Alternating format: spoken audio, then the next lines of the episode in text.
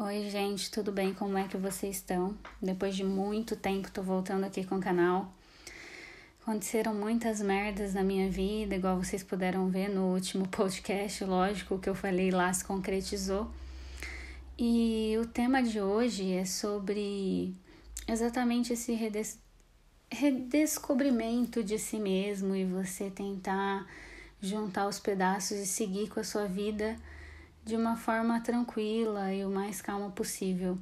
É muito engraçado porque o ser humano é um turbilhão de emoções, né? Uma hora a gente tá bem, outra hora a gente tá péssima, pode acontecer qualquer coisa que a gente nunca sabe como a gente vai reagir. E às vezes, por impulso, a gente faz muitas coisas erradas, fala muitas coisas erradas. E durante esse tempo que eu fiquei afastada, eu me senti muito mal, sabe? Eu achava que realmente eu tinha culpa a respeito de muitas coisas das quais haviam acontecido comigo e agora eu vejo que eu não tenho culpa nenhuma. Quando você tá dentro de um relacionamento, eu acho assim que é 50-50, assim.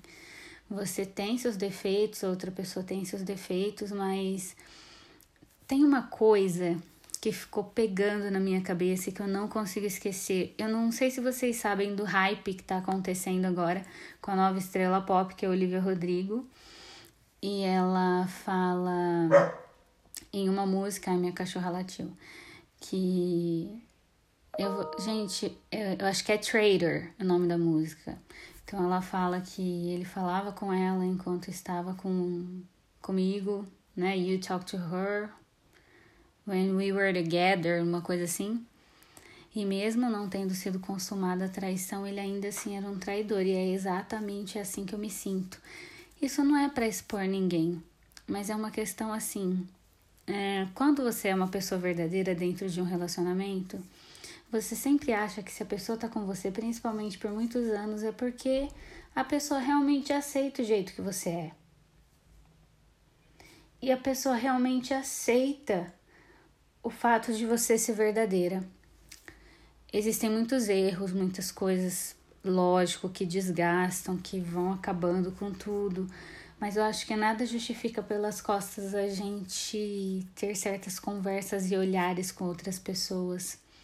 Vocês podem até me achar puritana ou uma pessoa, tipo, muito certinha, apesar de eu não ser uma falsa moralista, mas você flertar com outra pessoa estando casada e algo do tipo. Eu acho que traição não é só você transar com alguém, eu acho que é você ter a intenção também. O pensamento também transforma. E durante muito tempo, dentre tudo que aconteceu comigo, eu não consegui entender. E ainda assim, muita gente vai dizer que eu sou errada, muita gente vai dizer que eu sou culpada.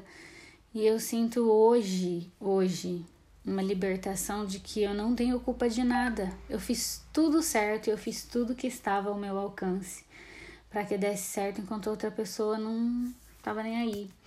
Eu cheguei numa depressão profunda, eu cheguei a ficar muito mal e em nenhum momento eu fui cuidada. Então, eu acho que eu fiz muitas coisas erradas, a pessoa também. Então, eu acho que, eu, que se houve um sei lá, uma, um intuito, alguma coisa assim para se vingar, foi muito bem vingado. E eu só tô falando isso não é para ficar expondo ninguém ou para ficar falando, ai meu Deus do céu, que coitada, coitado caralho.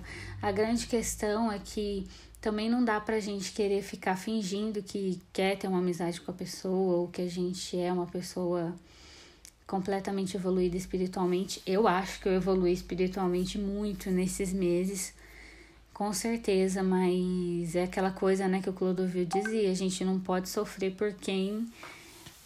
É, tecnicamente, vocês me desculpem o barulho do WhatsApp, por tecnicamente não gosta da gente, entendeu? A gente quer mais é que essa pessoa faleça, não adianta. E muitas coisas a gente fala da boca para fora e machucam a pessoa, e a pessoa fala e nos machucam. Mas eu acho que tenham um diálogo, conversem no relacionamento de vocês. Não deixem nada passar, nenhuma coisinha que magoe vocês. Eu acho que deve ser um motivo para você ficar guardando para depois se tornar lá na frente uma vingança ou uma mágoa. É, conversando muito com meu terapeuta, eu acho que término a gente fala muito mais da questão não é de amor, e sim do ego, do nosso ego de estar tá ferido ou não. E eu sinto que meu ego estava ferido por muito tempo. E eu confesso que é meio desesperador, né? Depois de tanto tempo a gente chegar e não ter ninguém para conversar, e aí eu paro para pensar, eu já não tinha ninguém para conversar mesmo, porque não existia diálogo.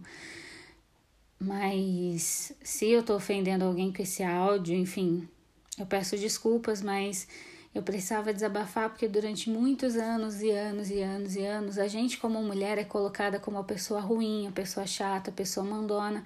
E era exatamente assim que as pessoas me viam como uma pessoa péssima, uma pessoa ruim, uma pessoa que falava as coisas. Eu também continuo sendo muito sincera e verdadeira nos meus sentimentos, eu até extrapolava esse tipo de coisa. Isso não deveria acontecer. Eu deveria ter procurado uma ajuda antes para ser quem eu sou hoje. Mas eu acho que se tem uma coisa que a Cleane aqui que vos fala, que a dona deste podcast é, é leal. Lealdade. Lealdade. Não existe isso de você estar com alguém e ter olhos para outros e conversar com outros. Então a gente tem que ter muito cuidado, inclusive com, sabe, uma palavra que está na moda agora, responsabilidade afetiva, né? Responsabilidade emocional. Eu sinto que isso não existiu na minha vida em 11 anos, não teve responsabilidade. Eu errei em alguns pontos também, mas eu fui negligenciada em muitos outros. E é isso, e a vida muda, as coisas mudam. Uma frase que está me trazendo muita força assim é do Heráclito, daquele filósofo que diz: Ninguém entra no mesmo rio duas vezes, porque da segunda vez já não é o mesmo homem e as águas são outras. E eu acho que a vida é, é isso, é isso que Heráclito dizia, nada é nada é para sempre. Ele não dizia com essas palavras, mas ele queria dizer isso, que nada permanece, tudo está mudando sempre.